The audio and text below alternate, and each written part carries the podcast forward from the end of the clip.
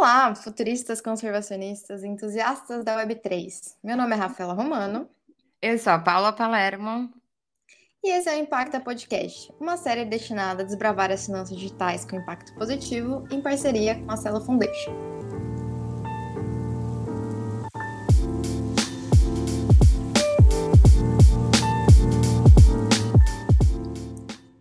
Todos os anos, o dicionário Collins seleciona as palavras que marcaram o ano.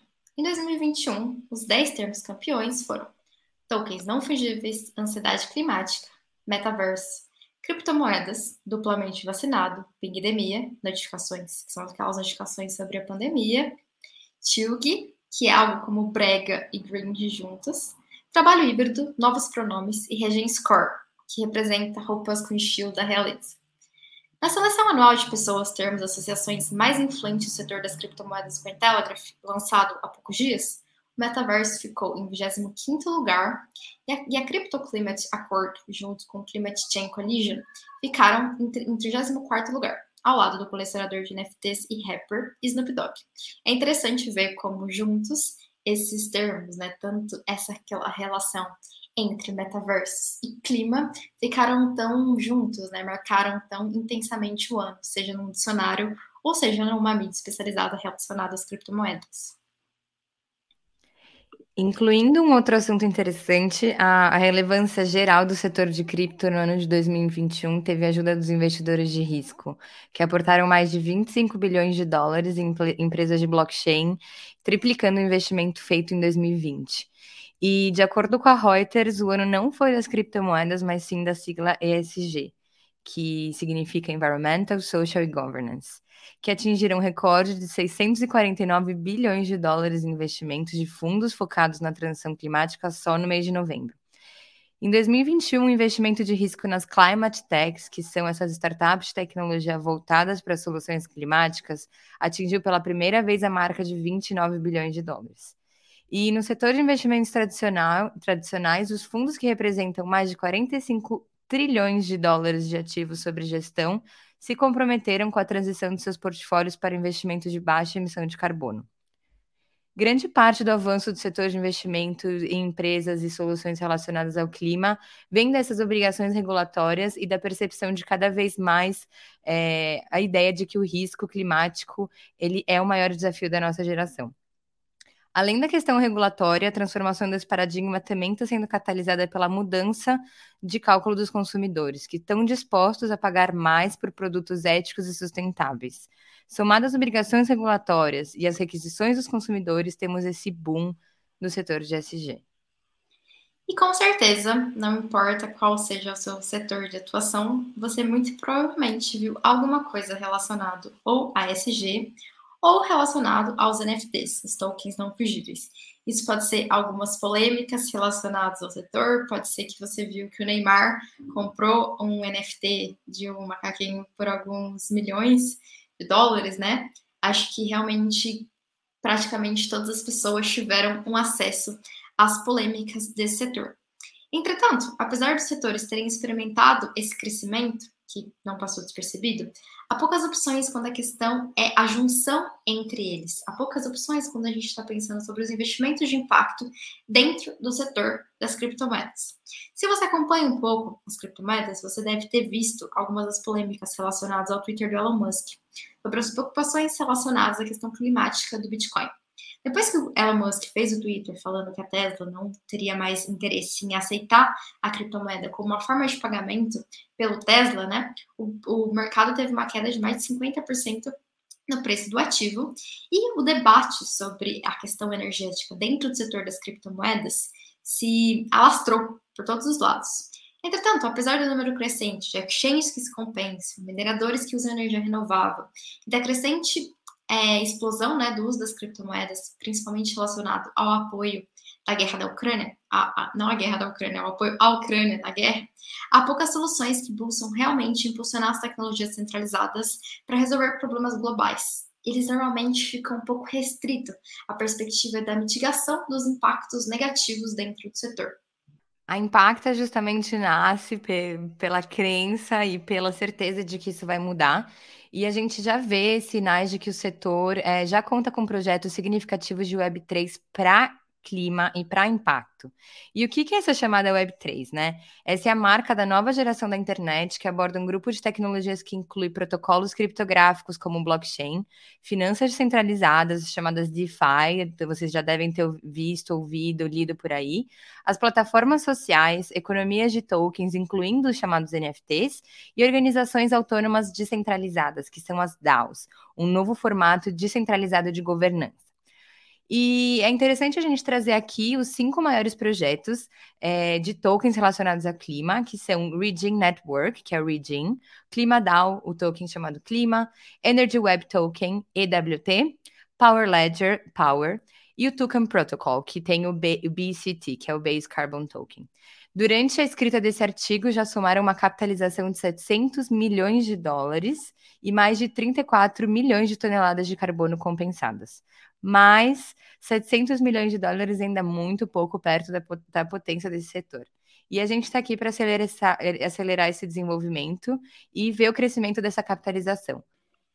Enquanto é importante lembrar, né, que enquanto vanguarda desse setor, enquanto players que estão vendo os primeiros nascimentos e escalabilidade dos projetos, a gente acredita que é importante que a gente tenha um, um papel proativo no processo de direcionamento dessas tecnologias, para que a gente possa evoluir para uma, uma sociedade que não seja distópica, né? mas que seja talvez mais utópica do que esse processo de uso da tecnologia que piore alguns dos problemas que a gente já tem, né?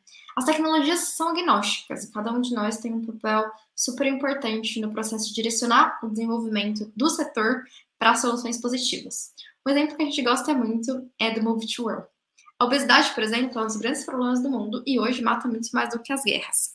E se, ao invés de tecnologias do metaverso serem usadas para alienação, a gente pudesse utilizar esse sistema para incentivar os exercícios físicos e a interação das pessoas fora de casa?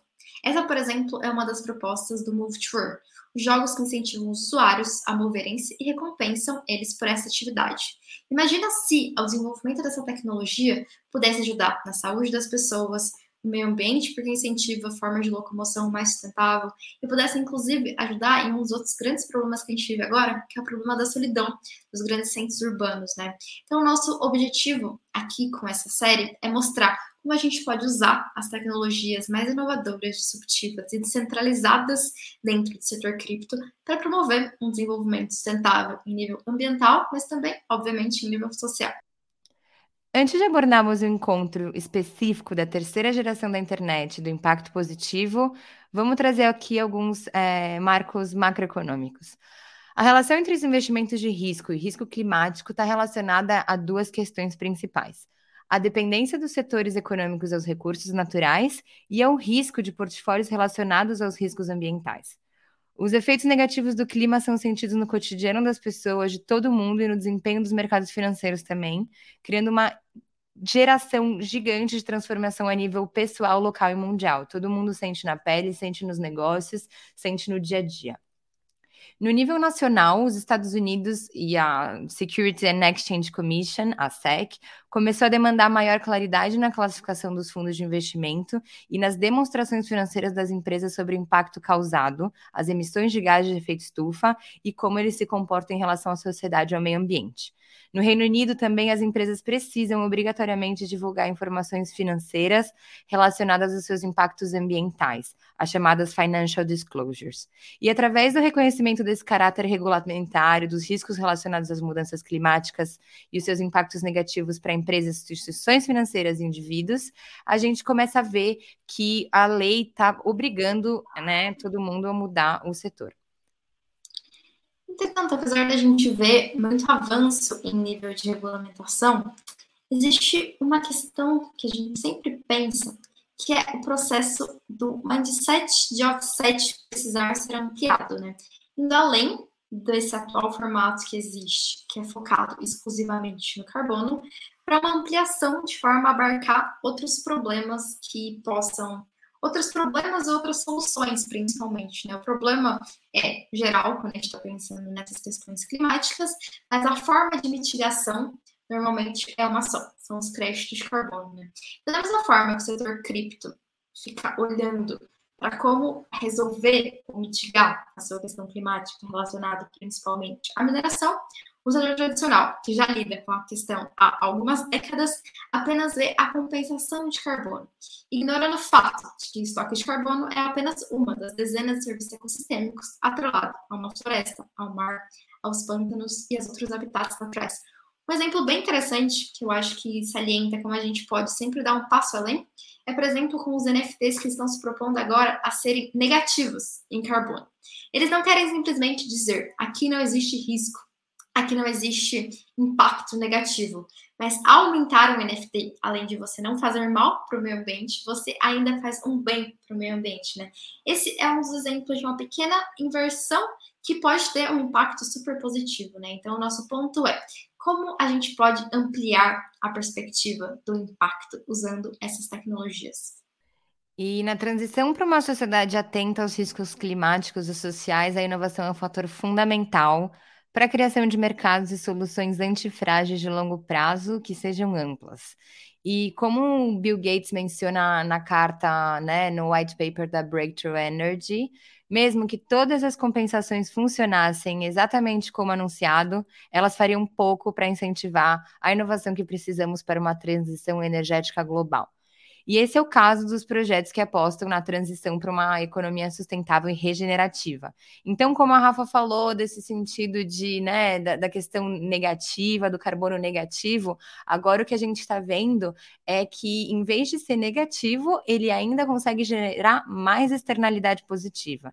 Então, em vez de ter externalidades negativas que a gente vê com todo a, o problema ambiental e social, né, que, acabam, que a gente acaba tendo no mundo hoje, a gente tem que pensar em gerar externalidades positivas. Então, não só compensando carbono, mas criando soluções que possam ser propositivas para os problemas globais e gerar coisas a mais, né? Então, vamos gerar energia através dos processos, vamos gerar alegria através dos processos e não pensar só em, em nessa ideia de net zero.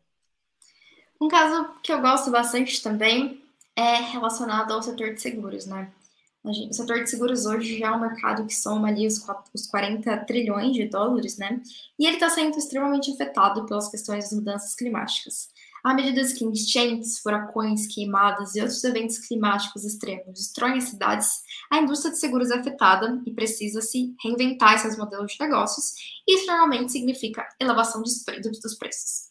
Quanto mais esses preços ocorrem e quanto, quanto mais o, o, o processo de, de elevação dos preços ocorre, quanto mais esses eventos climáticos são acelerados, mais populações são excluídas do acesso a esse tipo de seguro, né? Então, um exemplo é, na África subsaariana, a gente teve nos últimos anos um aumento de cinco vezes no acesso ao microseguro agrícola, né? Que foi que aconteceu ali, na verdade, entre 2000 ali entre 2011 até, enfim, os próximos anos. Porém, apesar desse, desse crescimento ao acesso aos seguros, apenas 3% dos pequenos agricultores da África subsaariana têm acesso a esse processo. A exclusão dos agricultores piora, a crise alimentar, agrava o ciclo de impacto negativo relacionado a toda essa cadeia, né? Então, aqueles afetados pelas enchentes ou pelos, pelos eventos climáticos, aqueles que ficam sem acesso às suas culturas e a partir do momento que eles não têm acesso a nada disso, eles também agravam todo o problema relacionado à indústria né, alimentícia. Um caso interessante de solução Web3 relacionado a isso é DetterSync, que é um protocolo que está propondo a criação de uma solução de seguros descentralizadas focadas em agricultores. Então a questão é, como a gente pode superar essa mentalidade restritiva que aborda o problema ambiental em nível empresarial, como o problema de compensação restrita a carbono, para o desenvolvimento de soluções Web3 focadas na solução dos problemas e não na mitigação deles. E essa é a função do Impacta Podcast. É, a gente tem dois objetivos principais para a série que vocês vão acompanhar aqui com a gente.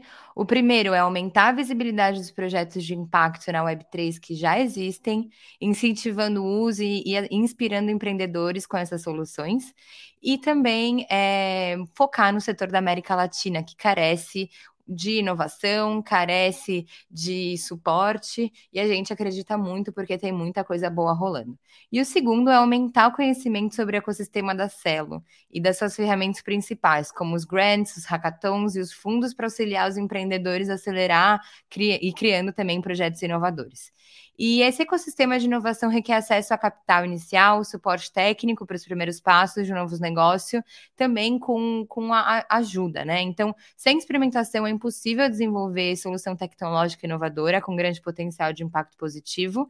E a Celon é um ecossistema que ajuda os empreendedores, dando o suporte necessário para começar a se aventurar no, no, desenvolvimento dessas soluções de impacto descentralizadas.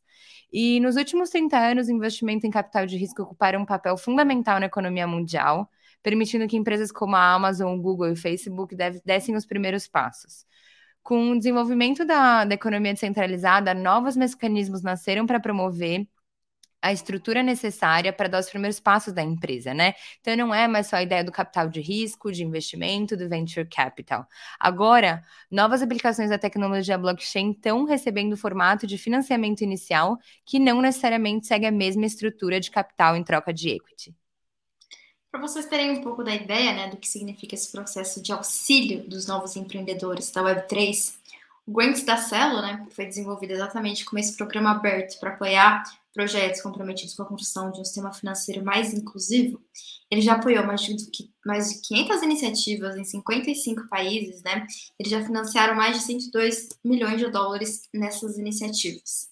Então, o que a gente quer com esse podcast é mostrar para vocês quais soluções estão sendo desenvolvidas para inspirar empreendedores no mundo todo, tentar promover um ambiente fértil para o desenvolvimento dessas soluções na América Latina e, ao mesmo tempo, ajudar para que vocês conheçam um pouco sobre esse mecanismo que ajuda no processo né, de financiamento tecnológico e no processo também de financiamento de capital para o desenvolvimento dessas iniciativas. Né? O podcast tem exatamente esse objetivo de conseguir aumentar o impacto da Web3, né? Aumentar a visibilidade, a experimentação, o conhecimento e o desenvolvimento das soluções de Web3 para impacto positivo. Eu espero que a gente possa inspirar um pouquinho de cada um dos nossos ouvintes e também nos colocamos super abertos a ajudar cada um de vocês com as suas soluções e acessar um pouco esses mecanismos de grants que existem aí para que eles sejam realmente é, usados. Bom, a gente vai chamar aqui então a Camila Rioja. Por favor, se apresenta um pouco e conta da sua trajetória, como você entrou no setor de cripto e também o seu papel na célula. Paula, Rafaela, bom dia e todos vocês que estão escutando a gente também. É uma alegria imensa estar aqui. É, hoje é um dia especial porque marca o primeiro podcast, né? Acho da Impacta. Ontem à noite, é, esse site incrível foi para o ar Primeiro, eu queria só tirar esse minutinho para dizer o quanto é incrível esse projeto tomar forma. É um projeto de comunidade para a comunidade. Está sendo liderado com uma pauta super interessante, foi pensada aí ao longo da carreira né, da Rafael e da Paula, e agora toma forma nesse momento tão importante. Vocês vão escutar isso, eu acho que por muito tempo depois, e alguns anos, quem sabe, mas é, a gente está fazendo essa gravação desse primeiro episódio no Dia Internacional da Mulher, então só queria começar dizendo é, que bela comemoração que é, né, ver esses projetos tomarem forma. Bom, meu nome é Camila Rioja, mas meus amigos me chamam de Mila Rioja, eu sou advogada de formação. Isso nem é uma coisa que eu fale tanto assim no meio cripto, mas não tem como esconder. Eu advoguei por mais de 10 anos. E eu entrei na questão da tecnologia e do blockchain por uma via transversa. Porque geralmente as pessoas entram, é, é, é, começam a falar de blockchain, de cripto, de moeda, através dos investimentos. Né? É, a gente vê muita gente do mercado financeiro, etc. E eu entrei nessa história por um lugar completamente diferente. Então, eu comecei a puxar o carro aqui no Brasil desde 2014, 2015, com é, um movimento que se chama Legal Hackers. A gente atuava na interseção do direito com a tecnologia, mais de 200 cidades ao redor do mundo, 15, 20 mil voluntários, ou seja, já estava vivendo uma comunidade é, sem o blockchain, porque exatamente é o que existe, né? Enfim, o, o blockchain é o que vem aqui depois para dar novas possibilidades de conexão para essa comunidade. Mas já estava desenvolvendo esse projeto, uh, enfim, tinha uma trajetória ali relacionada não só à advocacia, mas também fazendo mentoria de startup nessa área.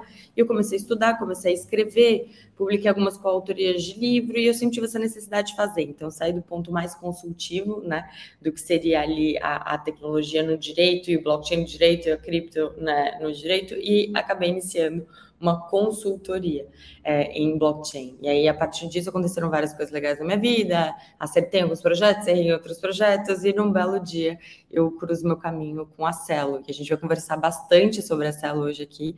É, hoje em dia, eu sou o que a gente chama de Latam Lead, na Celo Foundation, ou seja, na fundação da Celo. É, eu ajudo o, o, líder, porque, inclusive, é uma história interessante. A gente pode contar sobre como é que a Celo se organiza, é, mas como se fosse a pessoa que é responsável que chama para si a responsabilidade de ajudar a desenvolver o ecossistema dentro da América Latina.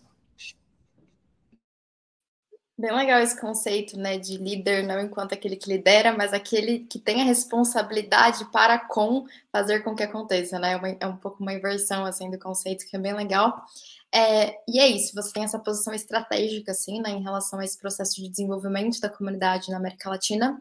Eu queria perguntar um pouco para você como é que, o que você vê como especificidade, assim, né, quais são os potenciais e quais são um pouco dos desafios também que existem em relação ao desenvolvimento dessa comunidade cripto e da comunidade da célula, desenvolvimento de tecnologias, especificamente na América Latina, né? Acho que a gente acabou vendo que as criptomoedas acabam sendo usadas em cada um dos lugares do mundo, de acordo com o contexto econômico, sociológico desses lugares, né? Eu queria que você falasse um pouquinho para a gente o que você vê como potencial do setor da América Latina para o desenvolvimento do setor cripto.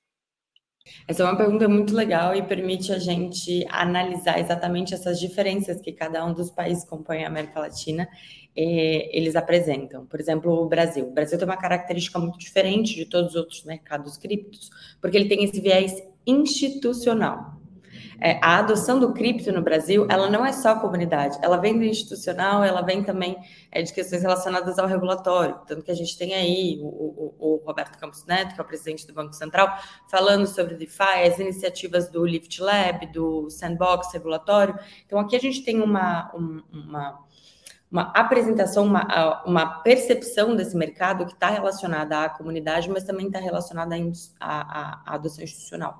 Que diferença que isso faz para o desenvolvimento de tecnologia? Bom, as necessidades da comunidade, e aí eu chamo de comunidade tanto o governo, quanto as DAPs, quanto o, o, os indivíduos, as, as necessidades de um mercado nesse nível de maturidade regulatória e nesse nível de maturidade de implementação da tecnologia são muito diferentes eles estão relacionados, quem sabe, ali a uma integração de assim mais complexa para instrumentos financeiros, com custodiantes, ou seja, tem uma, uma série de elementos que compõem o cenário da comunidade cripto no Brasil por conta dessas questões tecnológicas e sociais. Quando a gente analisa, por exemplo, a figura da Argentina, é, a gente já tem uma concepção um pouco diferente. Quem sabe o mercado argentino ele esteja até mais rápido em alguns quesitos de adoção da sociedade, porque a gente, enfim, e de novo, o que, que faz com que esse cenário na Argentina seja diferente? Contexto econômico, político, social e de desenvolvimento da tecnologia. A gente sabe que alguns dos melhores projetos em cripto na América Latina eles estão na Argentina, estão aqui do nosso lado. Tem hoje em dia uma galera se organizando na Patagônia, fazendo algumas, inclusive acho que isso é uma pauta legal para vocês, fazendo uma espécie de, de, de comuna, de comunidade, enfim, na Patagônia desenvolvendo várias tecnologias blockchain. Então tem uma questão ali que é uma adoção muito rápida, ela é talvez mais drivada pela comunidade e pela, pelas DAPs e, e, menos pela questão governamental, porque inclusive tem diversas limitações com relação à compra é, é, de dólar e de outros ativos. Quando a gente vai para a Colômbia, a gente está falando, por exemplo, de economia social. Microempreendedores ou ali no P2P, a gente fazendo transação aqui para cripto, para de repente organizar esse podcast, sair para jantar, comer, alguma coisa do tipo Pegamos um avião, fomos para El Salvador, Outra oportunidade incrível que está acontecendo lá, que é a adoção é, institucional, governamental do Bitcoin como moeda de curso legal. Então, tudo que está acontecendo hoje em dia, e assim, não quero não mencionar os outros países, mas é, só para a gente continuar aqui o papo, mas Uruguai com todas as questões de tax, o México, que tem uma situação legislativa que ela é muito curiosa, que apesar de ser o berço de uma gigante exchange, como é a Bitso, tem algumas limitações com relação ao uso da tecnologia por indivíduos, por instituições e pelo governo. Então, o, a América Latina, ela é um caldeirão, é, Rafa, Paulo e todo mundo que está ouvindo a gente, de oportunidades em cripto, e o legal é que tem espaço para cada um, tem espaço para todo mundo, para a comunidade, para menores empresários, para maiores empresários, para a galera da DAO descentralizada em cada um desses países. O que, que eu acho que vai acontecer? Quem sabe a gente vai criar uma grande comunidade na América Latina que vai viajar entre esses diferentes hubs e aproveitar essas diferentes oportunidades que esses países, por conta da sua, da sua questão de maturação, eles trazem para a gente. Então, eu, particularmente, fico super animada com esse contexto da América Latina. Muito interessante também, porque você tem um papel fundamental dentro desse ecossistema complexo, né? A gente vê até em questão de, dos investimentos ou até de inovação, startups, a América Latina em si aparecendo nos olhos de, de todo mundo. E daí, vamos voltar um pouco para o Brasil. Achei muito legal você falar que a adoção nossa está sendo pela questão institucional. Então, acho que fica aí uma curiosidade, até no seu papel de advogada, para ver qual, quais são as dificuldades e quais são as oportunidades que a gente tem para expandir a adoção de cripto e de blockchain, né? Quais serão os primeiros setores? Você já assinou que o institucional já está engatinhando, mas o que, que a gente pode ver por aí no futuro próximo? esse chapéu de advogada faz tempo que eu não uso, Paula, mas é uma coisa que eu tenho bastante até, enfim, uh, orgulho. Só para dar um, um, uma chamada aqui, a quantidade de mulheres incríveis que atuam na interseção do direito com a tecnologia e em cripto é incrível. O Brasil realmente está muito qualificado nessa, nessa área com várias colegas é, como a Tamila Talarico aí, que estão dando o, o, nome e fazendo um pouco de história aí nessa vertente. Bom, com relação à adoção cripto, esses limites regulatórios, né? Porque geralmente como é que o mercado se testa? A maior parte do mercado se testa onde tem clareza regulatória a maior parte do mercado. Uma outra parte do mercado trafega no que a gente chama de zona cinzenta. É, puxa, as coisas talvez não estejam decididas ainda na parte regulatória, é, mas a gente experimenta que, é claro que tem uma margem ali do mercado que faz experimentos é, é, em outros lugares que, a, tecno, que a, a, a, legislação ainda nem alcançou e ainda nem pensou em chegar. O que, que eu acho que vai acontecer, o que, que eu acho que é tendência regulatória cripto no Brasil para esse ano de 2020? Um, está tendo um hit muito grande com relação às legislações que falam de cripto e Bitcoin. A questão é que a gente não pode esquecer que é um ano de eleição. E para uma legislação dessas efetivamente passar num contexto cenário político tão complexo como vai ser o, o desse ano no segundo semestre, é algo a se pensar. Então, talvez a gente veja muito debate, evolução desses PLs criptos, mas talvez não o, o julgamento em si, por conta dessa questão da, da, da das eleições. O que, que eu deixaria aqui de alerta para a gente que é, faz parte da comunidade cripto? Cada um dentro da sua possibilidade, realmente fica de olho, porque alguns desses textos, eles naturalmente não têm a tecnicidade ou, ou a finesse de quem está no mundo cripto há mais tempo. Talvez porque essa informação, um pouco menos enviesada, demore mais tempo a chegar até a mão das pessoas que estão escrevendo efetivamente esses textos. E a gente fica sempre naquela história, né? Quanto que, enfim, quanto que regula para não segurar o mercado, quanto que, enfim, é melhor deixar correr e aprender. Eu sou uma pessoa que tem uma pauta que vem de computational law, ou seja, tentar legislar por efeito, por dado, com base em métrica. Então, essa é uma, uma tendência que eu acho que vai acontecer. A segunda coisa que vai acontecer, é, que a gente já está vendo acontecer, é a, a, o teste em DeFi, tanto por entidades reguladas, é, centralizadas, desculpa, quanto pelo próprio DeFi, pela própria comunidade. Então, isso é uma pauta no Brasil que já começou e agora está muito acelerada. Já existem pools de DeFi em diferentes projetos, se acessa pelo computador, pelo celular, tem um pessoal em Celo que já desenvolveu coisas incríveis com isso. Então, eu acho que esse é um, um, um segundo ponto. E o terceiro, que eu acho que ele deriva dessa conjuntura toda, é um aquecimento do mercado de investimento em startup. Então, como essas startups estão se organizando no Brasil e na América Latina, hoje em dia vão ter mais acesso a capital. Isso pode ser bom ou pode não ser bom, mas acho que talvez tenha uma pergunta aí depois nessa, nessa lista sobre como a, como a, gente, como a gente pensa no desenvolvimento de ecossistema a partir da parte de subsídio. Né? Sim.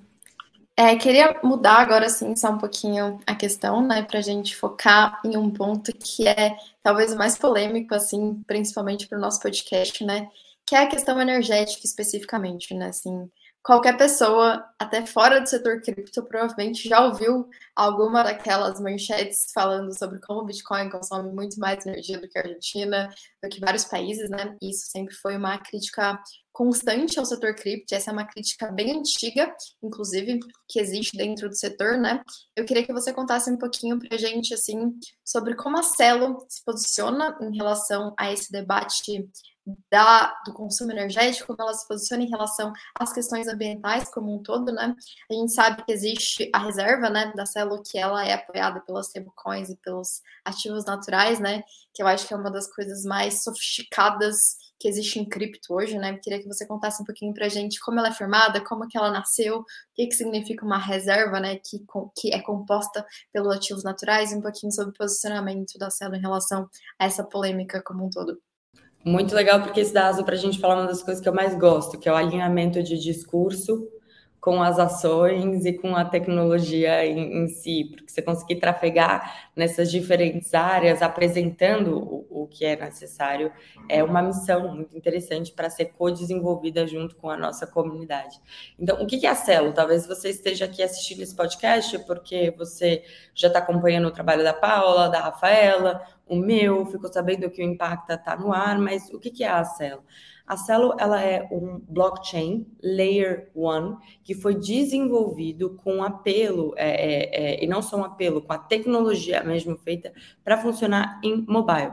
Então, é o primeiro blockchain que ele é desenvolvido para funcionar especialmente em mobile. E qualquer tipo de mobile, dos menos sofisticados, não precisa nem ser um smartphone, aos mais sofisticados. Ah, Camila, isso quer dizer que não funciona no computador? Não, muito pelo contrário.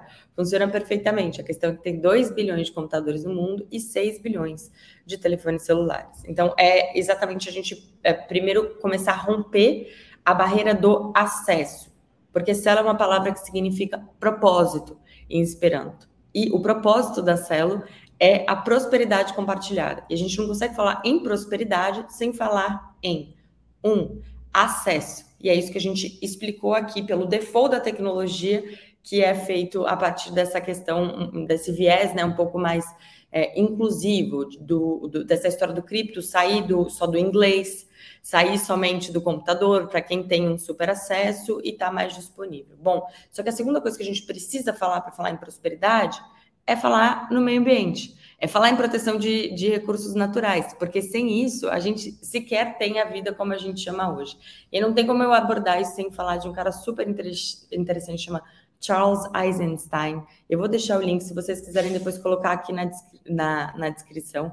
É, ele tem um, uma teoria que ele fala sobre a economia sagrada. E aí, resumindo muito, basicamente é como você coloca o valor ou aloca o valor para o que de fato tem valor para que a gente permaneça organizado e próspero como sociedade. E aí vamos juntar esses quesitos, então, e amarrar aqui na pergunta da Rafaela, que foi a seguinte: então, né, de onde é que vem a cabeça da célula? O que, que é que tem valor? Tem valor a comunidade, tem valor a prosperidade, tem valor a proteção do meio ambiente. Como é que a gente usa a tecnologia para conseguir alcançar e avançar esses valores? A primeira coisa é, um, está disponível na palma da mão para a maioria de pessoas possíveis. Check. A segunda coisa é, Celo um blockchain proof of stake, não é proof of work. Então, naturalmente, já tem um gasto energético menor. Além disso, tudo que é registrado é compensado através de parcerias com empresas é, e DAPs e iniciativas seríssimas, como, por exemplo, a RAND Foundation, que já faz o offset do carbono. Então, a Celo está desde a sua incepção, ela é carbono negativo. Só que a gente não para por aí, porque aqui a gente está falando de uma medida paliativa. O que eu, eu acho muito interessante com a Celo, e é isso que a Rafaela trouxe a oportunidade de a gente falar, é o seguinte: a própria Constituição econômica de como funciona a Celo também dá aso a ISO por default. Assim como a tecnologia que funciona em qualquer celular, a reserva da Celo existe um comprometimento da comunidade para que seja composta nesse primeiro momento até 40%, mas isso pode mudar para mais, é, e depende da comunidade, porque isso é governança on-chain, composta de ativos naturais tokenizados. Então vamos pensar aqui comigo. Tudo que for ativo nativo de uma de um blockchain, de uma plataforma, precisa ter alguma coisa que seja o backing. E os diferentes ativos, os diferentes protocolos escolhem diferentes coisas de acordo com o seu token economics. O token economics da Celo, é, é, enfim, diz o seguinte: o que, que vai ter dentro dessa reserva? Bitcoin, Ether, DAI, Celo, ou seja, somente moedas algorítmicas e ativos naturais tokenizados. Então, é um ciclo positivo em que a comunidade da Celo diz o que, que tem valor para a gente? Moedas algorítmicas e a proteção do meio ambiente e da natureza. Então, isso é um pouquinho dessa lógica. Tem muito mais coisa para a gente ir explorando. O que, que é o Climate Collective? Quem são as empresas que estão dentro dessa, dessa iniciativa? Quem são as DAPs que estão dentro dessa iniciativa? Qual é o aporte é, é, que elas estão dando para a comunidade? Mas eu acho que esses são os pontos principais tecnologia acessível e inclusiva, real, mobile, que funciona no telefone de todo mundo e com essa lógica econômica do meio ambiente. Muito, muito bom. E também a gente não vê isso normalmente nos white papers, né, da, das blockchains que estão por aí ou das soluções que estão por aí. Então, também convido todo mundo a, a, dar uma olhada no Token Economics que a Camila está comentando, como que essa reserva se compõe, porque também é um modo interessante da gente poder aprender. E aí, a gente já acenou um pouco sobre a, a estrutura, né, a estruturação dos projetos que estão iniciando, sobre os grants, sobre os fundos né, não dilutivos, e a gente está falando muito sobre a comunidade, sobre o ecossistema. Então, Camila, conta um pouco para a gente qual, qual que é a importância de suportar esses projetos iniciais, dos grants, tanto em aspectos técnicos, quanto em aspectos financeiros, né, de suporte mesmo monetário. É, você pode contar um pouco melhor para a gente como que funciona toda essa estrutura dentro da Celo e quais são as oportunidades para todo mundo que está ouvindo a gente aqui? Com certeza, esse é talvez um dos meus tópicos é, preferidos, porque ele possibilita coisas é, muito divertidas. Ele possibilita, a primeira coisa que eu acho que esse sistema ele possibilita é a gente romper algumas lógicas que não dão mais certo no mundo que a gente vive, né? Enfim, é uma lógica ali talvez de, de, de... Bom, deixa eu explicar o que, que é e aí depois vocês fazem o próprio julgamento de vocês. A comunidade da célula é super distribuída. Hoje em dia tem gente em mais de 150 países desenvolvendo soluções em Celo, operando em Celo. Acho que são mais de mil developers é, espalhados por todas essas cidades em, em questão de projetos prontos, feitos, tem mais de 300 DApps já operando em Celo. Nessas DApps, eu acho que já tem mais 40 tipos diferentes de tokens. É, tem muita, tem muito projeto de NFT, tem muito projeto de gaming, é, tem muito projeto de educação. É, e a comunidade da Celo ela é composta não só, enfim, né, por, por DApps necessariamente operando em blockchain, mas questões relativas ao estudo, acesso à informação, a escolas de programação, tudo isso faz parte do ecossistema da CEL. E para você montar um ecossistema, para você ter um ecossistema, um ecossistema saudável, são diferentes, são necessárias diferentes coisas. E uma delas é a forma pela qual, né, a, a própria comunidade dá suporte à comunidade. E a Celo Foundation tem esse programa de grants, que é algo super interessante. O que é um grant? Um grant não é um investimento. Não é algo que você recebe em troca de um equity. Não é algo que você recebe em troca de uma, uma alguém dizer para você como ou o que você deveria fazer para receber esse dinheiro. Ele é basicamente o seguinte: se você tem um chamado, se você tem um, uma vocação, se você tem um desejo de implementar alguma coisa em blockchain, pode ser desde uma solução turnkey compreensiva, até escrever um paper de poucos centavos, é, de, desculpa, de poucas centenas é, é, ou de poucas dezenas da sua moeda corrente até um valor mais expressivo. Você submete esse seu pleito à comunidade. E a Fundação da Celo é, tem essa, esse bucket né, de, de grants para serem distribuídos para dar suporte a essas iniciativas. Então, se você quer, de repente, escrever um paper sobre Celo, você quer desenvolver um, um podcast sobre Celo, você quer fazer uma aplicação sobre Celo, você quer host um evento sobre Celo, ou você quer fazer uma integração de Celo com, que você, com uma plataforma necessária para, enfim, distribuir maiores benefícios tudo isso cai dentro dessa categoria de grant. Ah, Camila, muito legal, mas isso é uma coisa um pouco diferente aqui da nossa cultura, né? Tem pouca gente que já ouviu falar ou que fez. Como é que é esse processo? Tem um site, a gente pode deixar aqui também da. da é, a gente pode deixar aqui o link para vocês. Dentro desse site, vocês vão entender é, quais são os requisitos, como vocês preenchem esse pedido de grant e o que é muito, o que é muito importante ter em mente é que você precisa ter uma ideia você precisa ter um roadmap, você precisa ter um planejamento que seja executado em milestones, porque assim a gente consegue trabalhar num processo de feedback. E a cada milestone, a cada passo que você dá na consecução desse seu projeto, desse seu interesse, você recebe uma ajuda para fazer isso é, efetivamente acontecer. Então, eu acho muito interessante. O Grant ele é uma das formas de dar suporte à comunidade da Celo, não é a única tem o, o Celo Camp, que é uma aceleradora, tem o Founders in Residence, que é uma aceleradora para founders, tem a Flory, que é um venture capital dentro da, do ecossistema de Celo, tem a CCF, que é um fundo gerido pela comunidade da Celo. Então, o que não falta são oportunidades de você trafegar e aprender dentro dessa comunidade né, distribuída como implementar os seus projetos. Legal. É, eu queria só dar um foco especificamente na questão da comunidade, né, especificamente, porque a Celo ela é conhecida tanto pela Aliança da Prosperidade quanto o Climate Collective, né? E acho que até ontem, assim, a gente estava conversando sobre isso, né? Sobre a diferença entre trabalhar para uma empresa, por exemplo, e trabalhar para um protocolo, né? Quando a gente está nessa Web3, quando a gente está falando de blockchain cripto, a comunidade assume um papel completamente diferente de tudo que ela tinha antes nos paradigmas anteriores a essa, a essa Web3, digamos assim, né? Queria que você contasse pra gente, assim, qual é o papel da comunidade na Celo e como fazer parte dela, assim, né? Se você está interessado, é, se existem, os nossos ouvintes estão interessados em compor esse ecossistema e se aliar, né, a outros projetos que têm como proposta soluções blockchain, cujo objetivo final é essa distribuição de prosperidade, como que faz parte? Excelente call to action, igual a gente fala aqui, deixar esse convite para todos vocês. Existem diferentes formas de engajar na comunidade. Então vamos lá.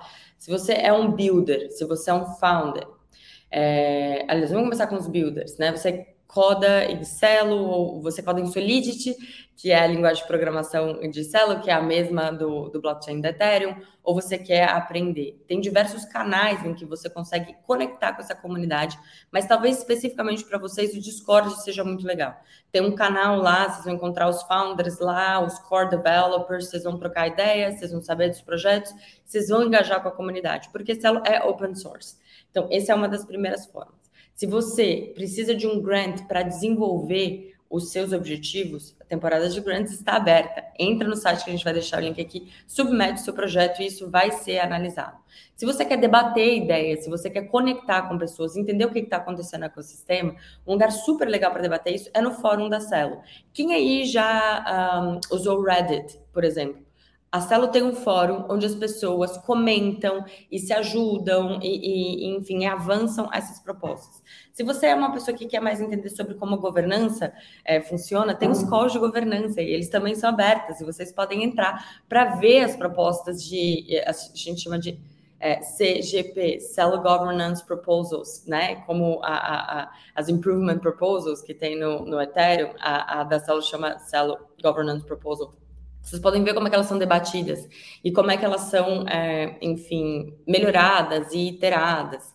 É, e mais do que isso, eu queria deixar também um convite aqui para vocês seguirem as mídias sociais de Celo. É, Instagram, LinkedIn, Twitter, uh, TikTok, porque isso é uma forma também da gente conectar com a comunidade. E por fim, como se não fosse suficiente, esse tanto de casal, esse tanto de canal, é, chamar vocês também para participarem dos grupos em Telegram e, e WhatsApp. A gente deixa a lista aqui de todos os arrobas e de todos os links, mas basicamente é o seguinte: tem, tem uma fala em uma frase em inglês chama pick your poison.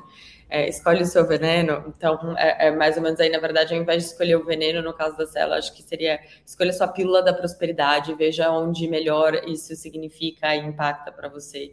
E, e, vem conversar com a gente, seja para contribuir, seja para um grant ou seja para ajudar a gente a formatar.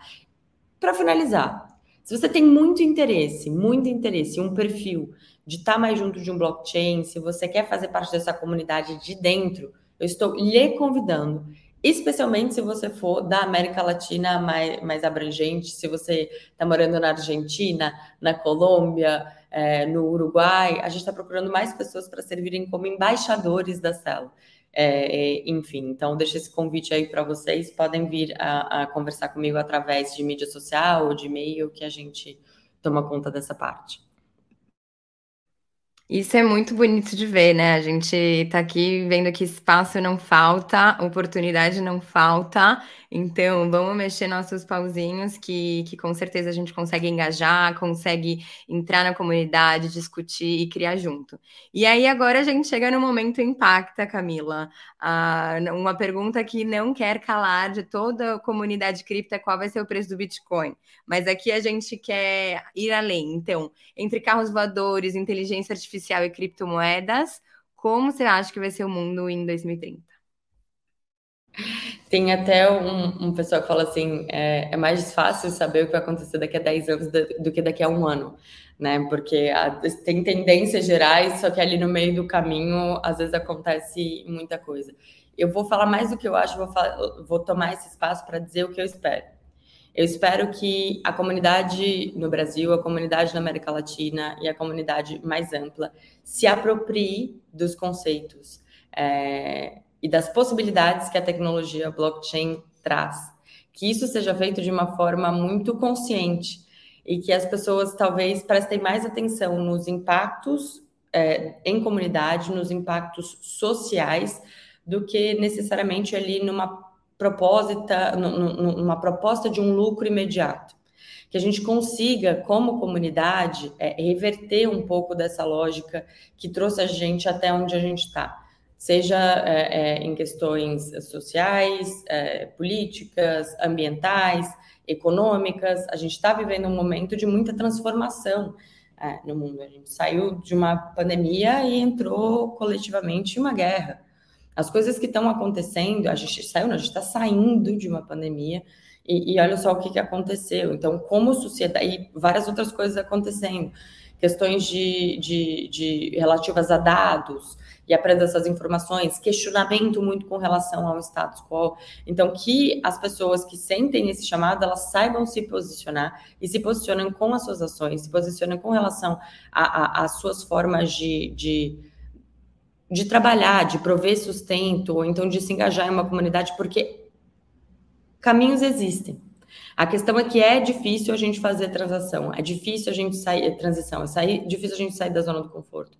Então, o, o, a minha esperança é que daqui a, a mais ou menos 10 anos, é, mais pessoas tenham escolhido lutar efetivamente pelo que elas acreditam e fazer isso no dia a dia e experimentem mais comunidade em blockchain, experimentem fazer parte dessa mudança, porque é o tipo de coisa que a gente vai olhar para trás, a gente tem mais ou menos aqui quase a mesma idade, imagino que a maioria das pessoas que estejam assistindo a gente também, e por conta disso eu vou contar uma história bem pequena. Tem um livro que chama Outliers, que é bem interessante, é de um cara chamado Michael Galdwell, e ele, o que é outlier? É uma coisa que está fora da curva.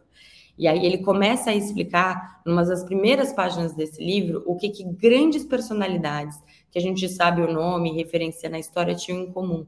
E uma das primeiras coisas que essas pessoas tinham em comum era mais ou menos a década que eles tinham nascido. A gente está passando de novo por um momento como esse, em que existe questões políticas, econômicas e sociais relativas ao momento que a gente está vivendo, que vai posicionar a nossa geração de uma forma muito interessante. Então, eu espero que a nossa geração é, se posicione se apropriando do que tem de melhor aí, é, enfim, a nível de propósito, de consecução. Então, esse é o meu desejo para daqui a 10 anos. É, acho que essa sempre foi uma questão que eu sempre tive muito também, né? Muito comum que a gente ouça a crítica da esquerda, às vezes, né? Ao mercado cripto como um todo. E acho que meu posicionamento sempre foi, cara, se tu não gosta como tá feito, se aproprie da tecnologia e faça como você acha que deve ser feito, né? Afinal dos contos, é uma ferramenta e cada um vai usar ela da forma que melhor lhe apetece, né? Então, acho que É, concordo muito, assim. Eu tenho a agradecer, muito obrigada por, enfim, estar aqui com a gente e tá aí, né, nesse processo de desenvolvimento do ecossistema, principalmente brasileiro. Acho que é sempre, enfim, uma honra ter mulheres no Dia da Mulher aqui nesse setor, desenvolvendo a América Latina principalmente. Então, super obrigada. Parabéns vocês por esse projeto incrível. Estou é, sempre à disposição, a comunidade da sala está sempre à disposição também, todo mundo querendo conhecer vocês, conversar com vocês. Parabéns mais uma vez por esse super projeto e meus desejos de que seja um sucesso assim retumbante.